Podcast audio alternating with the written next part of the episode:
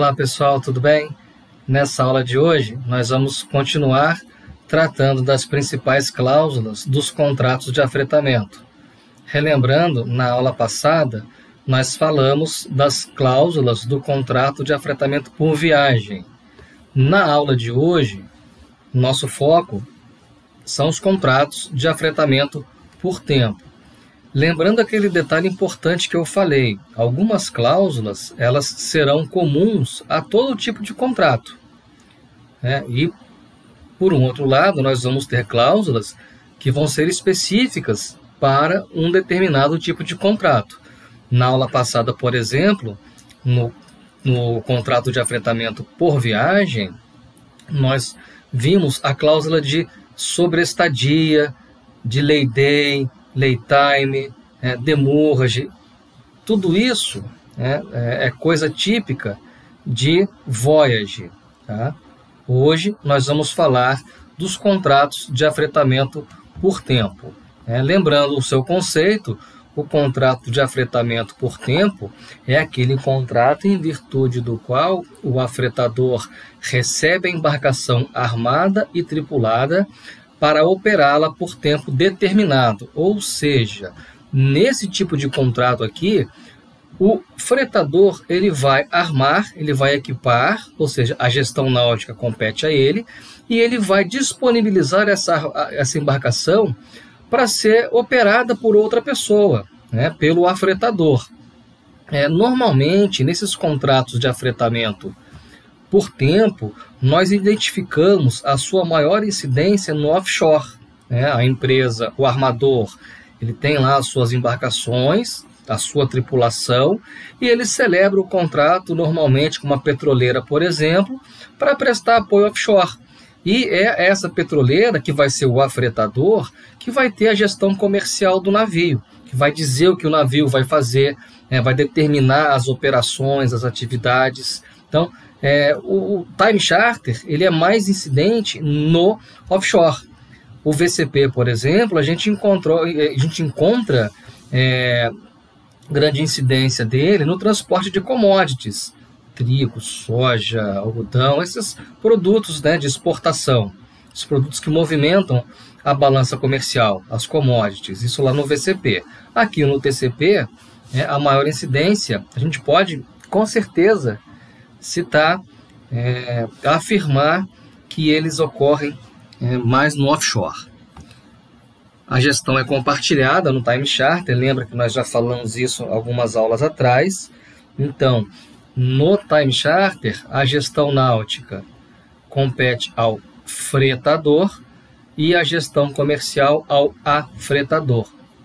É aquilo que nós chamamos de gestão compartilhada né? gestão compartilhada. Então vamos ver as suas principais cláusulas. Uma cláusula importante é cláusula de uso comercial. Isso é uma cláusula muito importante em um time charter. Um VCP não, tá? mas no time charter ela é muito importante. Por quê? Lembra do nosso quadrinho de novo? O afretador ele tem gestão comercial, ele opera a embarcação. E uma embarcação, via de regra, ela pode operar em qualquer área do mundo. Né? Então, normalmente, esses contratos, eles costumam ter essas cláusulas de trading areas, né? que são cláusulas que estabelecem áreas em que o navio pode ou não operar. Né? Ele vai delimitar o uso comercial da embarcação. Ah, vamos imaginar que o contrato vai prever que é, a embarcação XPTO só vai poder operar na bacia de Campos. Né? Então, o afretador ele não vai poder deslocar essa embarcação para operar em uma outra área. Por quê? Porque o contrato está restringindo a sua área de operação.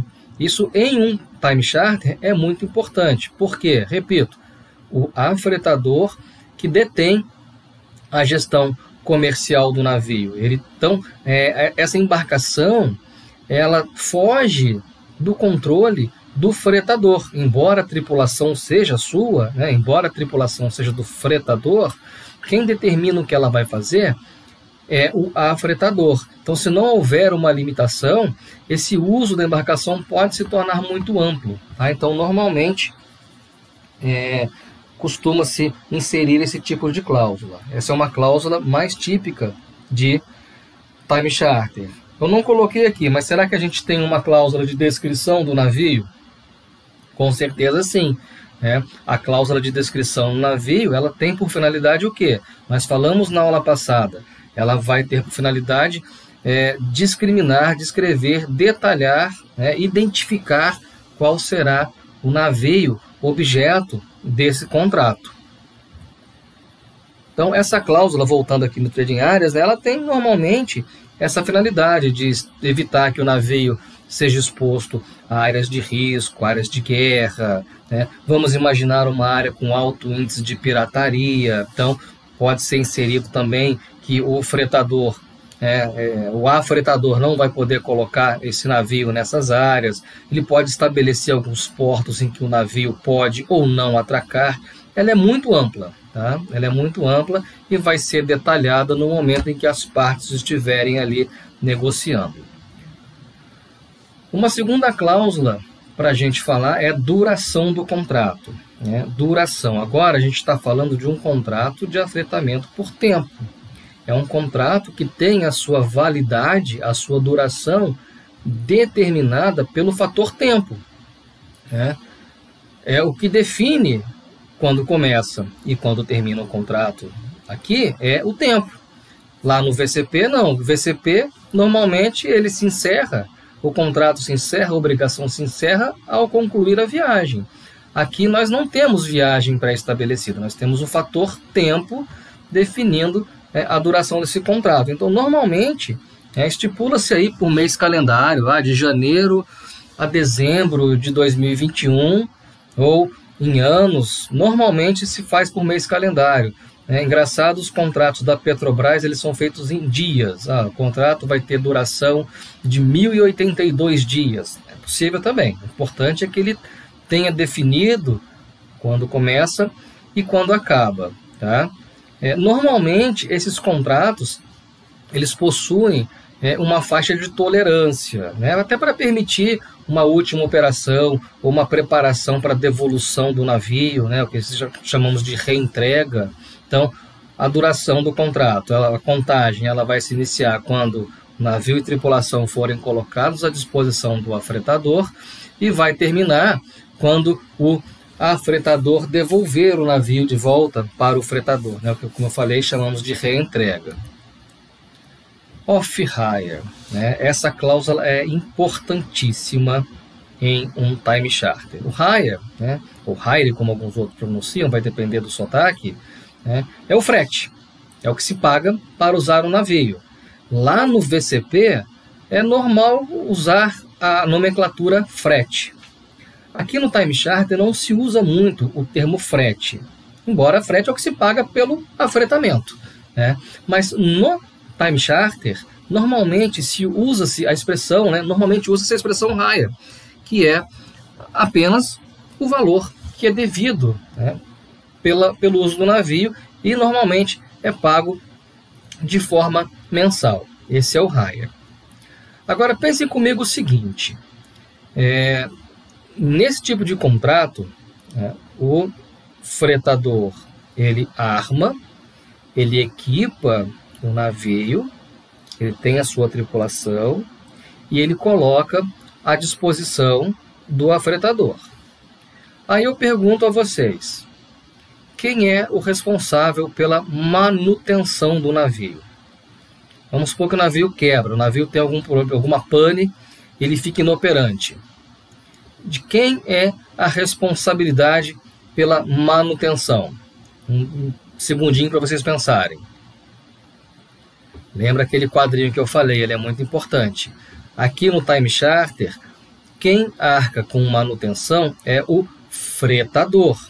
Ele é o detentor da gestão náutica. Então ele arca com manutenção, ele tem a obrigação de manter o navio em plenas condições de funcionamento. E aqui também aplica-se, ele tem a obrigação de manter o navio em plenas condições de seaworthiness e cargo-worthiness. Né? E é ele que arca com isso. Vamos supor que dentro do mês esse navio ficou inoperante, ele ficou indisponível para o afretador por 15 dias. Vocês acham justo que ao final do mês o fretador, ao emitir a fatura, ele lance o valor integral, já que a embarcação ficou indisponível por metade do mês? É óbvio que não. Não é justo, porque o afretador ele está pagando para ter a embarcação à sua disposição. E por algum problema relacionado com gestão náutica, ela ficou indisponível. Ou seja, nesse período que a embarcação ficou indisponível por problemas de gestão náutica, não é devido frete. Ou seja, a embarcação fica off-hire, fora de frete. Vamos imaginar aqui greve da tripulação. É, tripulação é responsabilidade de quem? Do? Ele está disponível, está recebendo um valor para disponibilizar a embarcação. Greve da tripulação, 10 dias de greve, embarcação ficou indisponível. Paralisou, deu prejuízo para o afretador. Não vamos nem entrar nesse mérito de ressarcimento. Mas a questão é: frete, o hire. Nesse período que o barco ficou indisponível, esse hire não é devido, ou seja, a embarcação fica off-hire. É o que nós vemos aqui no slide. Ó. O afretador poderá deduzir do frete a ser pago os períodos em que o navio ficou indisponível. É, o navio está indisponível, ele não pode usar, ele, te, ele precisa, mas o navio está indisponível. É justo que não se pague frete. Tá? Então o navio fica off-hire. Tá? É, pessoal que vai operar muito aqui no offshore, aqui na costa brasileira, vocês vão ouvir falar de downtime. Né? O downtime você não encontra definição, você não encontra é, nos livros, na doutrina, o, o, que seria especificamente, mas o que eu tenho percebido e conversado com, com vários ex-alunos que estão agora já é, navegando pelas nossas águas, é, principalmente no offshore, eu vejo muito disso também, é que às vezes ocorre algum atraso na operação, também por problemas no barco, uma quebra do equipamento, alguma coisa que atrase a operação. É, normalmente o afretador ele faz alguma dedução também, eles chamam de downtime, como se fosse um pequeno off-hire. É, eu tentei até estudar, pesquisar, mas eu não encontrei é, muita coisa escrita a respeito. Mas vocês com certeza vão ouvir já quando iniciarem a praticagem, é, principalmente em contratos com Petrobras, é, fala-se muito em downtime. Qualquer problema que der na operação, ah, tá fazendo manuseio de âncora, dá algum problema ali e, e atrasa é, normalmente o afretador ele faz alguns descontos ali por conta de atraso na operação. Notem que o barco não ficou indisponível. Né? O barco não ficou, o barco continua disponível, mas uma operação específica ela foi prejudicada por alguma falha na embarcação. Então, normalmente, né, eles falam em downtime.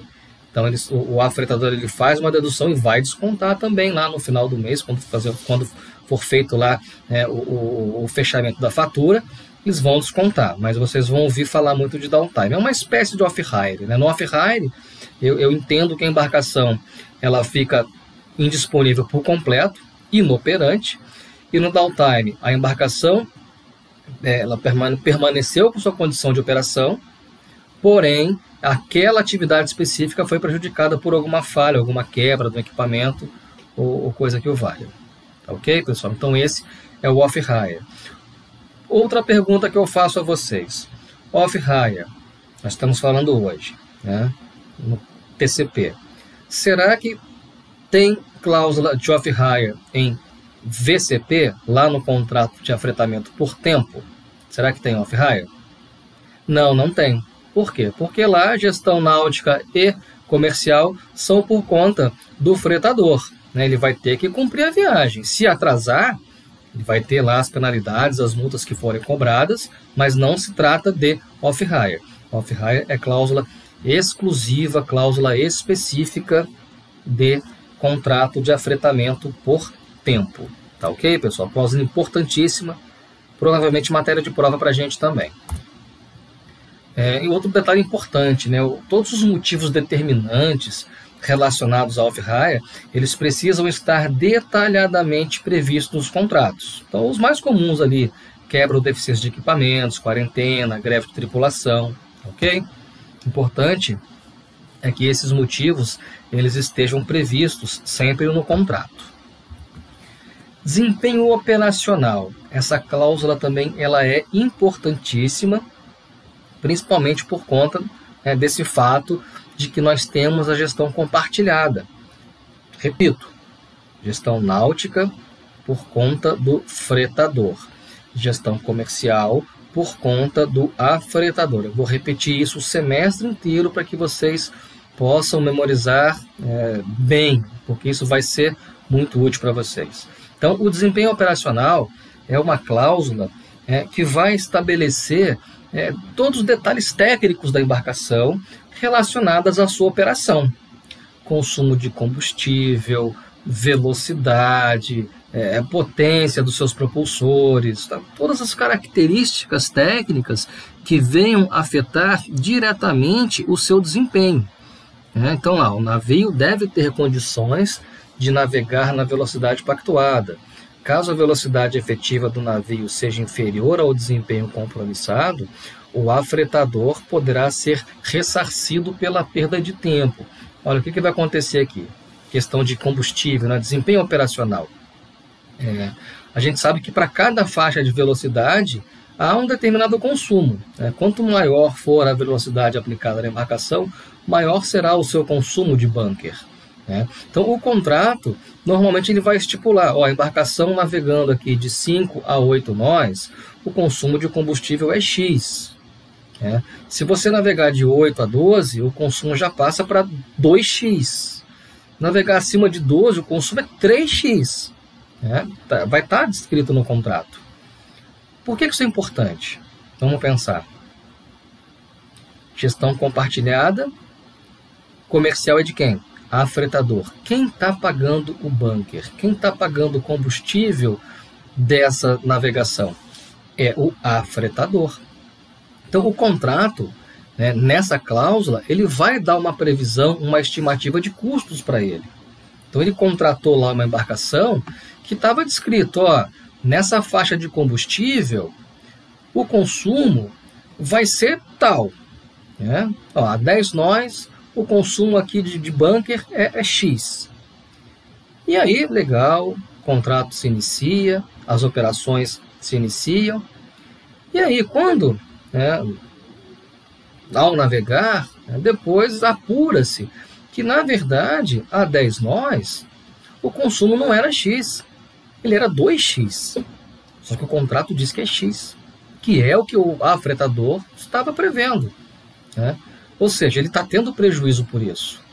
Tem direito de ser ressarcido. Tá? Então, desempenho operacional são essas questões técnicas né, ligadas ao próprio desempenho da embarcação.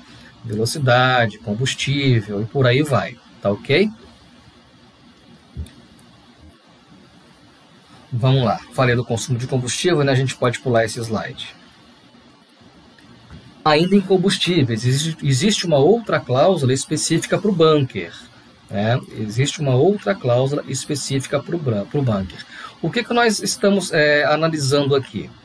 É o seguinte, a embarcação né, ela foi armada, tripulada, equipada pelo fretador e ela vai ser colocada à disposição do afretador. Gestão comercial é dele e o que, que vai acontecer? É ele que vai ter que arcar com os combustíveis dali em diante.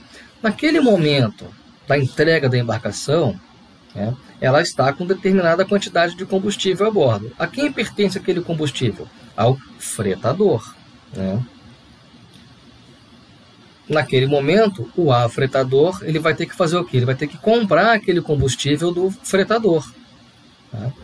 Ou vai fazer as medições, a quantidade ali, quando for devolver, ele entrega né, a embarcação com a mesma quantidade de combustível que ela tinha, ou opera-se né, inversamente. Quando, ou, quando for ocorrer a reentrega, que a embarcação estava disponível ao afretador, ele que estava abastecendo, providenciando o bunker, quando ele devolver, aquela embarcação estará com uma certa quantidade de combustível. De quem é o combustível? Do afretador. Quando ele devolve, o fretador tem que comprar dele. É igual o carro em locadora, quando a gente aluga carro. Você chega lá, pega o carro lá na localiza. O carro está com o tanque cheio. Você, opa, me dei bem, o carro está com o tanque cheio, né? Vou rodar, vou rodar e vou devolver e vou devolver vazio. O que, que vai acontecer com você? Você vai ter que pagar por aquele combustível, né? Você obrigatoriamente tem que devolver com o tanque cheio. É mais ou menos aqui uma comparação. Tá? É, um outro ponto importante também nessa cláusula de combustíveis é a especificação técnica, tá? Então, o contrato também vai conter a descrição técnica de qual será o combustível que o afretador deverá adquirir para abastecer aquela embarcação. Tá ok?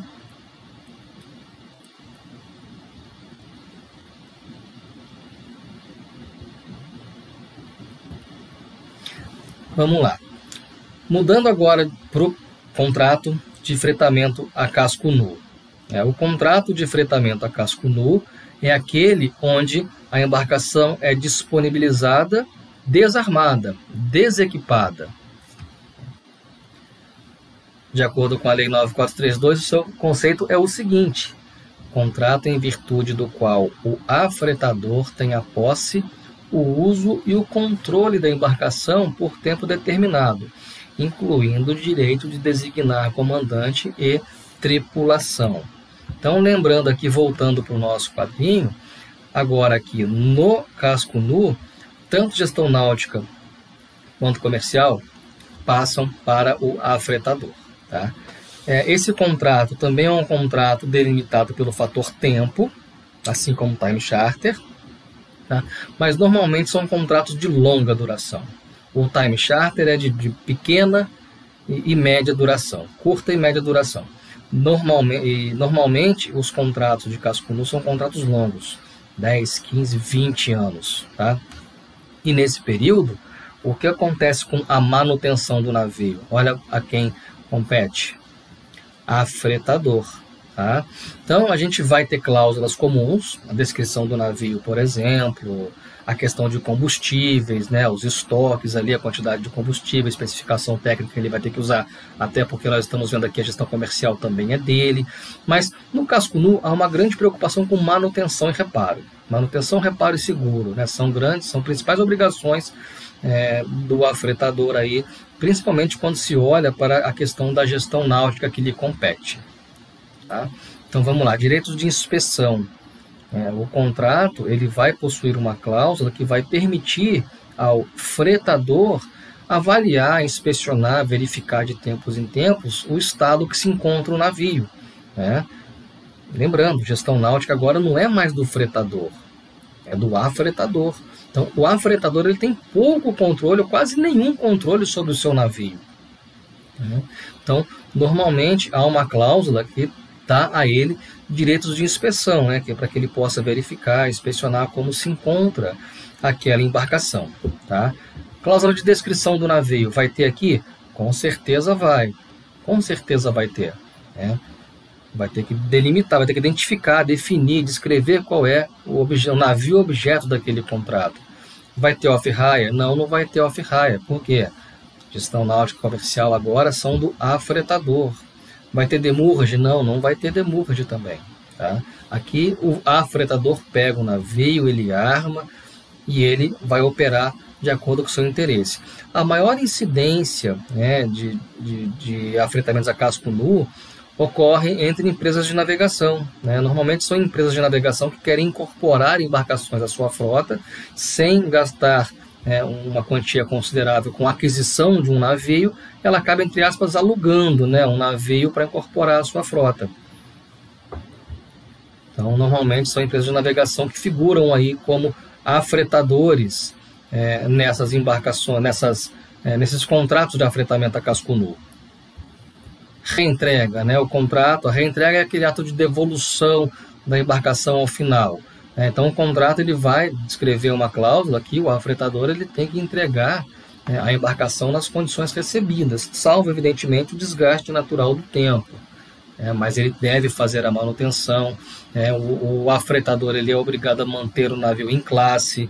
Lembra que nós estudamos isso no primeiro ano, quando falamos de sociedades classificadoras e de emissão dos certificados. Lembra, lembra daqueles certificados lá de Solas, Marpol, É, são, nós damos vários certificados ali no primeiro ano na nossa disciplina de legislação marítima, né, nós vimos que manter o navio com esses certificados dentro da sua validade é, usa essa expressão navio em classe. Né? Nós dizemos dessa forma: o navio está em classe, está aprovado pela sociedade classificadora. Então é obrigação do afretador manter sempre o navio nessas condições.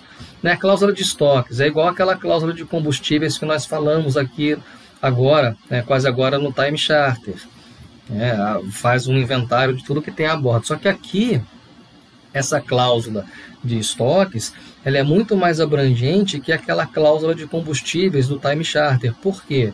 Porque aqui nós vamos incluir todos aqueles sobressalentes da parte de gestão náutica, né? ferramentas, peças que estiverem a bordo ali relacionadas à gestão náutica, elas pertencem ao fretador. Né? Então, quando o navio vai ser entregue para um casco nu, é feito um inventário. Né?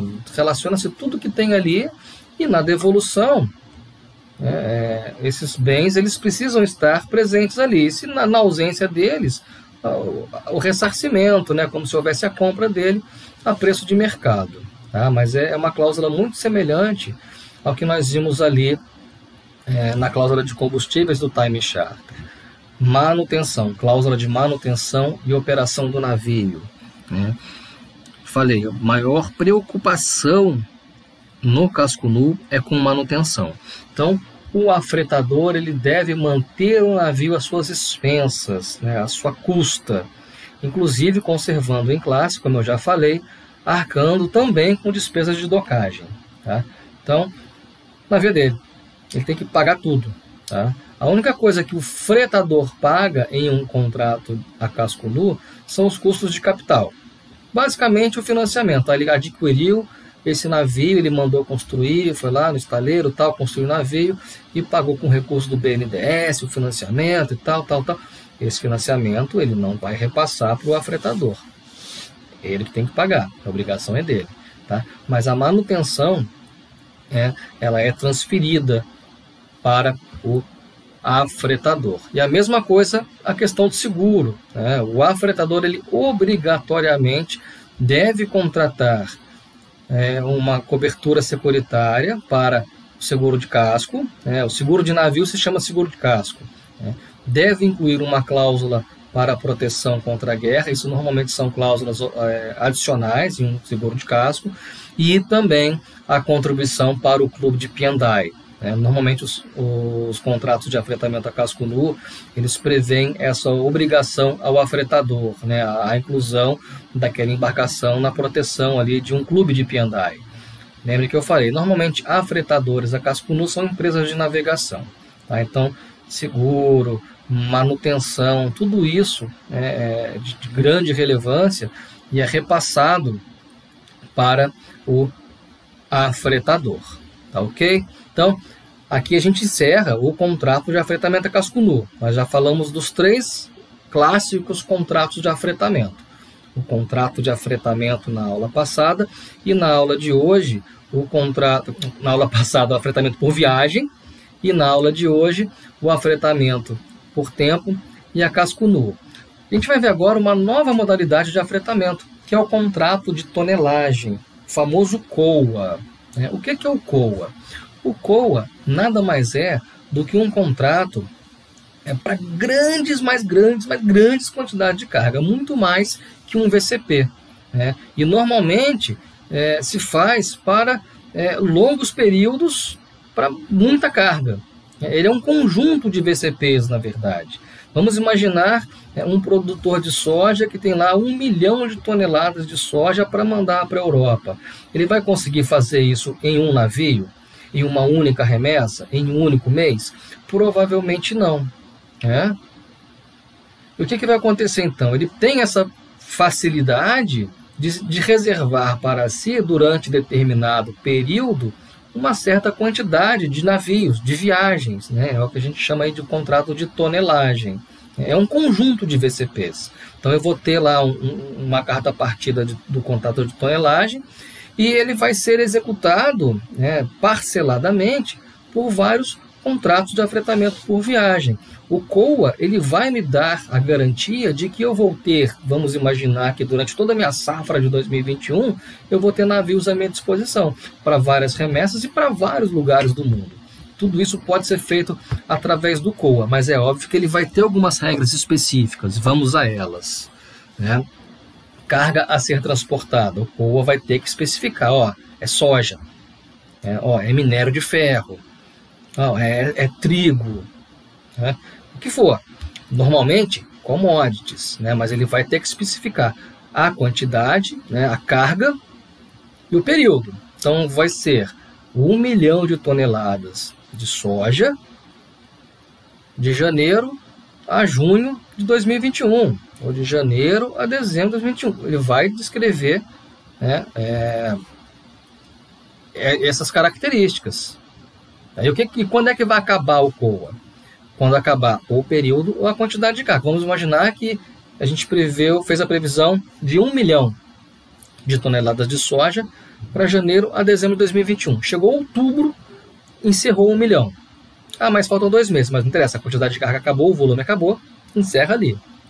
Ou chegou dezembro de 21, nós transportamos apenas 800 mil toneladas, faltam 200 mil. Ah, não, mas acabou o período. Tá? Então, ele vai se encerrar também.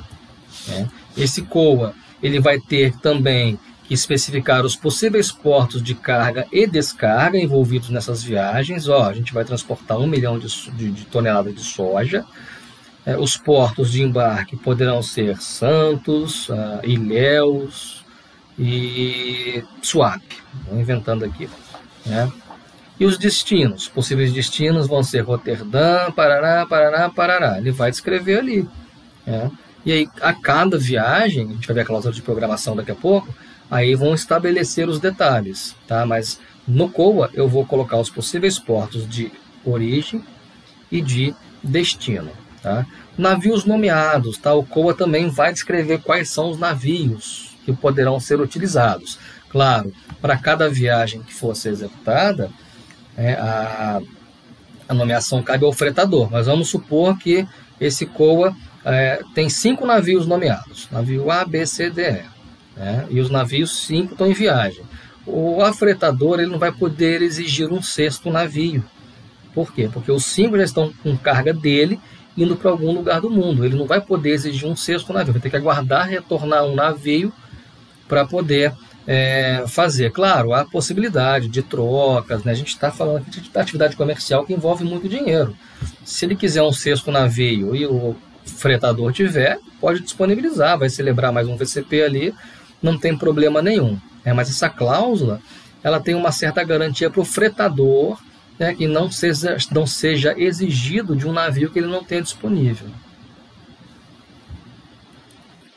Programação, né? Como eu falei, a programação é a execução do COA propriamente dita, né? Consiste em definir qual vai ser o navio que vai ser utilizado naquela viagem, é, quantidade de carga, ó, nós vamos transportar agora, o primeiro carregamento, ah, vão ser 100 mil toneladas, vai embarcar em Santos, vai levar para tal lugar, eles vão fazer a programação, e essa programação nada mais do que é a celebração de uma viagem, né, de um contrato de afretamento por viagem, um VCP. Então eles vão definir né, todos aqueles detalhes, lay day, lay time, demurrage, né, porto de carga, porto de descarga, eles vão fazer isso, obviamente, né, de forma bem detalhada, com boa antecedência, para que todo mundo possa se programar ali. Tá? A programação é importante e é isso, é a definição detalhada de cada viagem executada. Né? Lembrando que o COA, né, ele, ele é um monte de VCP, né, todos reunidos em um grande contrato que, que garante né, aquela disponibilidade daqueles navios a posteriori. Tá? Então, é, esses dados eles têm, que ser feitos com antecedência, né? tem que ter programação, o afretador vai dar as informações, o fretador vai definir qual vai ser o navio, vai preparar o navio e por aí vai. Tá ok, pessoal? Então, é, em linhas gerais, né, são essas as principais cláusulas desses contratos de afretamento, que é o que movimenta grande parte do comércio no mundo. Né? Então, a gente tem que estar atento aí é, como eles funcionam, como esses navios operam, para a gente poder entender. E notem vocês, né, a gente, nosso curso aqui de Direito Marítimo na EFON é um curso para formar um piloto de navio, né?